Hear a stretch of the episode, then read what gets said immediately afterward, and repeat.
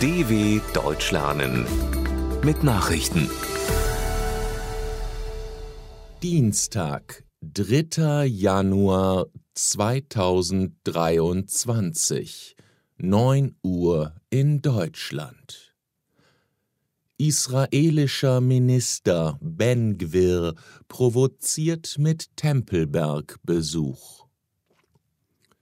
Israels Sicherheitsminister Itamar Ben-Gvir hat den Tempelberg in Jerusalem besucht.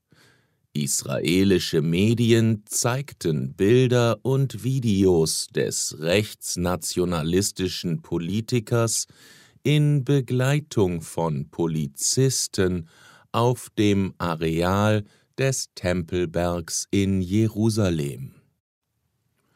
Das Außenministerium der palästinensischen Gebiete veröffentlichte umgehend eine Stellungnahme, in dem es die Stürmung der Al-Aqsa-Moschee durch den extremistischen Minister verurteilte. Es handle sich um eine beispiellose Provokation und eine gefährliche Eskalierung des Konflikts. Ben-Gvir hatte den Schritt zuvor angekündigt und damit bereits heftige Reaktionen ausgelöst. Oppositionsführer Yair Lapid warnte, dies könne zu Gewalt führen. Zelensky sieht russische Abnutzungstaktik in Drohnenangriffen. Russland will nach Ansicht des ukrainischen Präsidenten Volodymyr Zelensky mit langwierigen Drohnenangriffen die Ukraine auslaugen.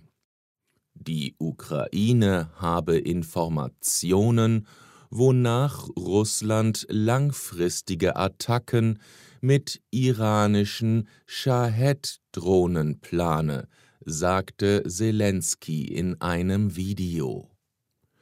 Russland wolle die ukrainische Bevölkerung, die Luftabwehr und die Energieinfrastruktur erschöpfen. Man müsse alles dafür tun, dass Moskau sein Ziel verfehle. Für Kiew ist ein solcher Abnutzungskrieg auch ein Kostenfaktor, denn eine aus billigen Teilen hergestellte Drohne muss mit teuren Waffensystemen abgefangen werden. Amtsärzte fordern europaweite Testpflicht für Reisende aus China. Die deutschen Amtsärzte dringen auf eine europaweit einheitliche Testpflicht für alle Einreisenden aus China. Wir brauchen jetzt ein europaweit einheitliches Schutzkonzept, sagte Johannes Niesen, Vorsitzender des Bundesverbands der Ärztinnen und Ärzte des öffentlichen Gesundheitsdienstes. Bei einer explosionsartigen Ausbreitung wie derzeit in China sei damit zu rechnen, dass das Virus mutiere. Daher müsse man sich vorbereiten. Jeder Reisende aus China sollte sich bei der Einreise in die EU einem Schnelltest unterziehen.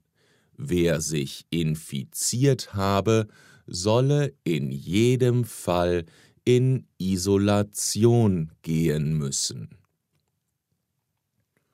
Fast alle ausgefallenen Puma-Panzer der Bundeswehr wieder einsatzfähig. Die bei einer Schießübung ausgefallenen Puma-Schützenpanzer der Bundeswehr sind beinahe alle wieder repariert.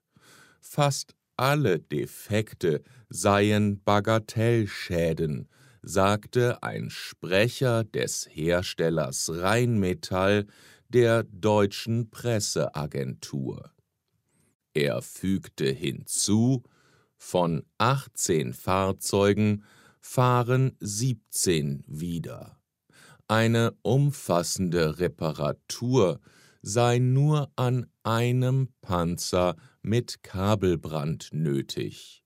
Nachdem bei einer Übung alle 18 eingesetzten Schützenpanzer ausgefallen waren, hatte Verteidigungsministerin Christine Lambrecht den Pannenpanzer aus einer deutschen NATO-Verpflichtung in der schnellen Eingreiftruppe gestrichen.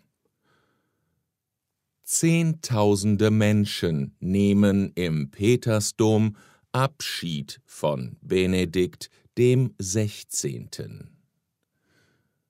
Am ersten Tag der Aufbahrung von Benedikt dem 16 haben rund 65.000 Menschen im Petersdom in Rom Abschied vom emeritierten deutschen Papst genommen. Es bildeten sich lange Warteschlangen von Trauernden. Noch bis Mittwochabend ist ein persönlicher Abschied vom ehemaligen Papst möglich. Zur Beerdigung am Donnerstag haben sich viele prominente Vertreter aus Politik und Religion angemeldet, darunter Bundespräsident Frank-Walter Steinmeier und der bayerische Ministerpräsident Markus Söder. Benedikt der 16. war am Silvestertag im Alter von 95 Jahren gestorben. Zahl der Todesopfer des Großangriffs auf Gefängnis in Mexiko gestiegen.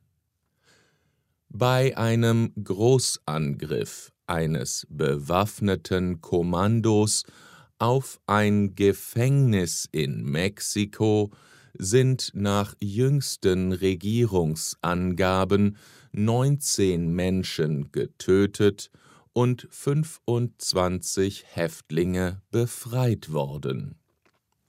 Nach Angaben der Staatsanwaltschaft des Bundesstaates Chihuahua kamen die Angreifer am Neujahrsmorgen mit gepanzerten Fahrzeugen zur Haftanstalt in Ciudad Juárez und schossen auf Polizisten und Wärter. Der Angriff löste Kämpfe unter den Häftlingen in dem großen Staatsgefängnis nahe der Grenze zu den USA aus.